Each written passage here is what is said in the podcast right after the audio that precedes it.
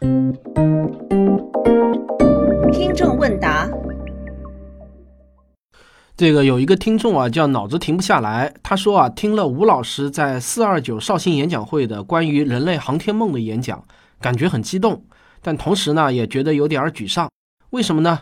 因为他说啊，人类一九六九年就登月了，可是啊，都快过去半个世纪了。马斯克发了一个性能呢，还不如五十年前的土星五号的叫猎鹰九号的重型火箭，大家呢也都激动的不行了。人类的宇航技术发展的怎么这么慢？与日新月异的信息技术完全不好比。他想问我啊，为啥人类的宇航技术进展的如此缓慢？最大的难点到底在哪里？我想告诉这位听众啊，决定某一个领域技术发展的快慢，绝不仅仅是一个科学问题，还包括了复杂的政治和经济问题。上世纪六十年代的阿波罗计划是在美苏冷战的大背景下，美国举全国之力的产物。有人打比方说，以当时的技术登月就好像用帆船横渡太平洋一样。我们可以用一组数字来说明美国当年为了登月耗费的国力。一九六五年，在阿波罗计划上的花费占到了美国全部 GDP 总量的百分之零点八，而二零一六年美国给 NASA 的总预算只占 GDP 总量的百分之零点一，差了八倍。那为了登月啊，美国更是动员了全国上百家大学、科研机构和企业，两万多名科学家和四十多万人在为登月服务。那这种盛况在现在这样的和平年代是不可能重现的。可能你经常会听到别人说，半个世纪以来，人类的宇航技术并没有得到根本性的提升。但我想啊，你更想了解的可能是，到底什么才算是本质的提升？那我可以给你一个答案，那就是啊，人类在宇航中使用能量的方式，这是一个最为重要的标志。这有点像衡量宇宙中所有文明等级的卡尔达舍夫等级，用智慧文明能利用的能量等级来划分文明的等级。这半个多世纪以来啊，人类宇航中使用的能量的方式主要有三种。给火箭提供动力的呢是化学能，这种能量的利用效率是很低的。维持各种仪器工作的能量主要来自太阳能和放射性同位素电池。这三种能量利用的方式呢，都已经是半个世纪之前就有的技术了，到今天啊依然没有什么变化。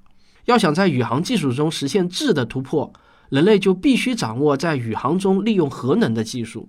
也就是制造出小型可控核反应堆。这里我插一句啊，放射性同位素电池虽然利用的也是核能，但它利用的实际上呢只是天然放射性释放出来的能量，与原子弹、核电站这种人工激发裂变还是有很大的区别的。核能有两种方式可以利用，一种呢是裂变反应，就像原子弹那样；一种呢是聚变反应，就像氢弹那样。而可控的核聚变反应，即便是要应用于商业发电，目前呢都还看不到希望，更不要说是要小型化到能用于宇航了。现在能看到希望的呢，就是小型化的核裂变反应堆。这个技术一旦突破，好吧，边上小学的红领巾广播开始了，咱们稍等一会儿。这个技术一旦突破并成熟，那么人类的宇航技术又将迈上新的台阶。二零一八年的五月十五日，在《科学美国人》上刊登了一篇文章，标题是 “NASA 将利用核装置重回月球吗？”这篇文章啊，对美国现在的小型核反应堆的技术做了比较详细的报道。NASA 在这个领域已经努力了半个世纪，他们希望建造出能够在太空中使用的核电站。最近啊，他们刚刚成功的测试了一个全新的设计，这被叫做千瓦动力 （Kilo Power），它很可能呢。会成为小型核反应堆的新里程碑，有可能在未来的五到十年内完成首次太空飞行。千瓦动力是由 NASA 和美国的能源部共同开发的，是近四十年来美国唯一的全新的核反应堆。它有可能会给人类的宇航技术带来革命性的变化。在太空探索中，核能呢主要有两大用途，也就是供电和助推。目前的千瓦动力装置啊，主要用于供电。它足够满足一艘大型飞船所需要的电力。那么在未来啊，千瓦动力可能也会被用于助推太空飞船，主要呢是通过给离子发动机供电的方式来实现的。但是 NASA 目前呢，关于这项应用呢，还没有确切的计划。我们来了解一下千瓦动力装置的原理。它是一个微型的核反应堆，用一根硼控制棒插入一堆铀中，进行可控的核裂变反应，释放热量转换为电能。NASA 目前的这个装置可以产生高达十千瓦时的电力。如果有四个这样的装置啊，就足够一个火星或者月球上的人类前哨站使用了。这些电量差不多呢，就是三到八户普通的美国家庭的用电量。实际上啊，NASA 研制太空核电站的历史已经很悠久了。千瓦动力也是从二零一二年就开始研发的。它的前身呢是 NASA 上世纪六十年代的核辅助能源项目，被简称为 SNAP（SNAP）。一九六五年四月，NASA 发射了一个名为 SNAP- 杠十 A 的核电站。它在太空中工作了四十三天，产生了五百瓦时的电力。然后呢，一个零件坏了，就戛然而止了。它现在啊还在地球轨道上，不过呢已经被看作是太空垃圾了。在二十世纪六七十年代，NASA 还有一个用于火箭发动机的核动力引擎项目，用来研究核能用于助推火箭。那这个项目啊，使用核反应堆来加热氢气，并且通过排气口排出氢气。这个啊，就像化学火箭燃烧燃料来推动火箭一样。但是这个项目啊，在一九七三年也就结束了，并没有取得太大的成果。那根据世界核协会的统计啊，俄罗斯在太空中一共运行了三十多个核反应堆。美国的康涅狄格大学研究核能的工程学教授布鲁诺说啊，在尼克松总统一九七三年取消了 NASA 的核动能助推研究后，俄罗斯也不再进行这项研究了。从一九七三年开始呢，所有事情基本上都停滞不前了。到了二零一八年，当时在这个领域工作的人基本上都退休或者去世了。美国呢是在二零一二年启动了千瓦动力项目。那最新一次 NASA 和能源部的测试呢，是从二零一七年的十一月开始的，持续到了二零一八年的三月。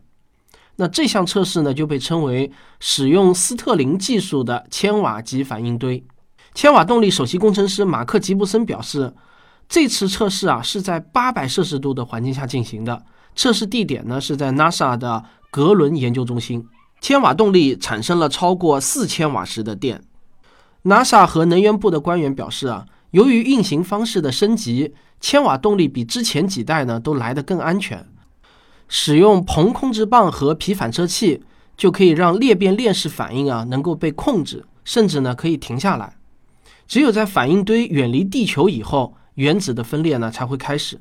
这个项目的负责人啊，是美国能源部洛斯阿拉莫斯国家实验室的帕特里克·麦克鲁尔。他说呢，这个反应堆非常的安全，哪怕反应堆或搭载它的火箭在发射台上爆炸了，那它们中心位置的铀二三五也不会置人于死地。一公里范围内人们接触到的辐射水平，并不会比自然环境中的更高。洛斯阿拉莫斯国家实验室的首席反应堆设计师戴维·波斯顿表示啊。一个类似的反应堆可以为离子推进器提供动力，这样呢就可以助推火箭了。不过啊，现在呢这个还只是停留在理论上。NASA 目前啊正在另外开发一种全新的基于铀的核热引擎概念，它的工作方式呢将和现有的化学火箭十分的相似，都是加速推进器后端的燃料。但是2017年8月开始的核能热力推进项目和千瓦动力相比啊，那还只是刚刚开了个头。也就是说啊，至少呢，就是利用核能来助推火箭这个研究计划已经开始启动了。但是，到底我们人类需要多长时间才能有突破性的进展？这个呢，还真的是不好预测。总之，作为这个航空航天的爱好者吧，我当然是为这些科学家们祈祷，希望早日能够看到突破性的进展。但是呢，我们还是要说，千瓦动力这个项目呢，是向太空中应用核电站的这个目标迈出了非常重要的一步。再下一步啊，很可能就是在太空中测试反应堆了。